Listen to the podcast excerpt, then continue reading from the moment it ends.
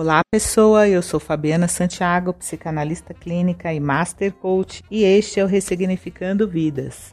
No episódio de hoje, eu venho falar com vocês a respeito do amor, esse sentimento sublime, emoção positiva, e eu quero enfatizá-lo hoje por conta da passagem do meu aniversário no dia 16 de agosto. Ressignificando Vidas com Fabiana Santiago, psicanalista e master coach.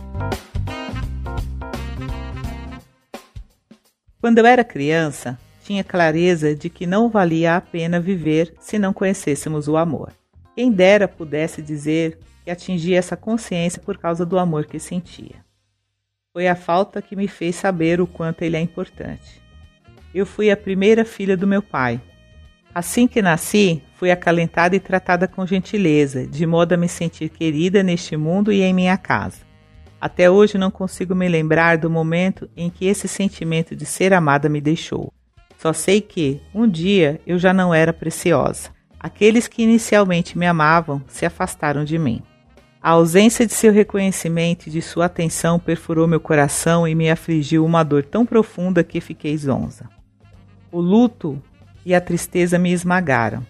Eu não sabia o que tinha feito de errado, e por mais que tentasse, não conseguia consertar as coisas. Nenhuma outra relação curou a dor daquele primeiro abandono, daquele primeiro banimento do paraíso.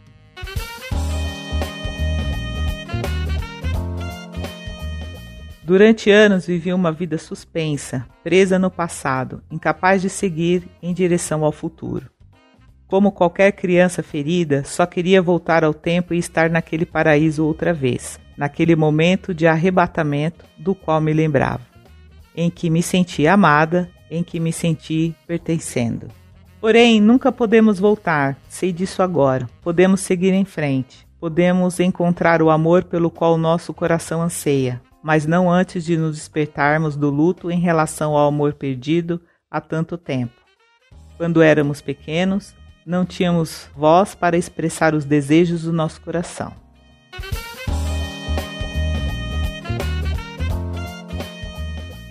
Olhando para trás, descobri que todos os anos da minha vida em que eu pensava estar em busca do amor foram simplesmente tentativas de recuperar o que havia perdido. Voltar ao primeiro lar, regressar ao arrebatamento do primeiro amor. Eu não estava realmente pronta para amar e ser amada no presente. Ainda estava de luto, apegada ao coração partido da meninice, a conexões desfeitas. Quando o luto acabou, fui capaz de amar novamente.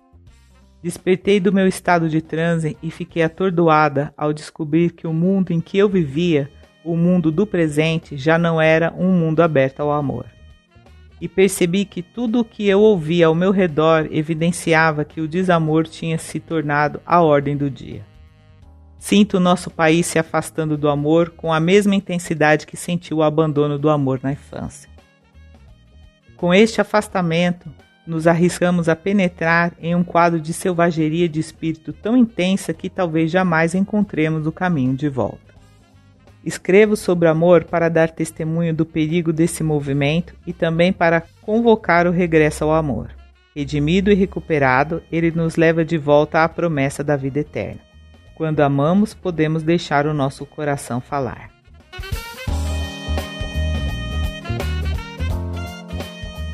Eu li para vocês a introdução do livro Tudo sobre o Amor, Novas Perspectivas de Bell Hooks.